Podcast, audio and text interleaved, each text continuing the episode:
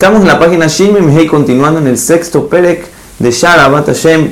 Seguimos con las señales, los simanim de una persona que llegó a esta gran mala. Y dice el Jobot Abot que otra de ellas, además de, las que ya habíamos, habíamos visto, es una persona que aumenta en tefilot de noche y en ayunos de día. ¿Y por qué las tefilot solamente, eh, justamente de noche? Porque es el momento más ideal y apropiado para eso. Y trae sobre esto cinco motivos. Primer motivo es porque la noche es donde la persona está más disponible y con menos cosas que hacer, a diferencia del día. Cada uno tiene su rutina, su trabajo, su estudio, y eso es lo que causa que la persona se pueda concentrar con más facilidad. Otro motivo es, dice el Jobot el Abot un Hidush, que las tabot como la de la comida y la bebida son más débiles de noche, a diferencia del día. Otro es que estamos menos alrededor de gente que nos pueda distraer o ocupar, estamos más a solas.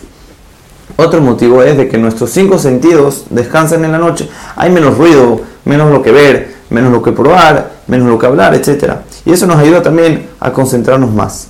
Otro es que al no estar con otras personas no tenemos que esconder nada ni actuar diferente de lo que en verdad, de lo que en realidad somos. Lo que a veces nos puede pasar en diferentes, por diferentes motivos. y en este caso podría ser la razón para no aumentar en tefilot. Porque no quiere que los demás lo vean, no sabe lo que van a pensar de él, etc. Y el último motivo es porque la noche es el momento ideal para estar a solas con los que más queremos y amamos.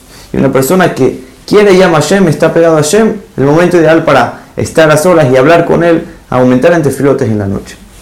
Y aumenta una cosa muy importante, que lo principal en la tefilá es decirla despacio, lento y con cabaná.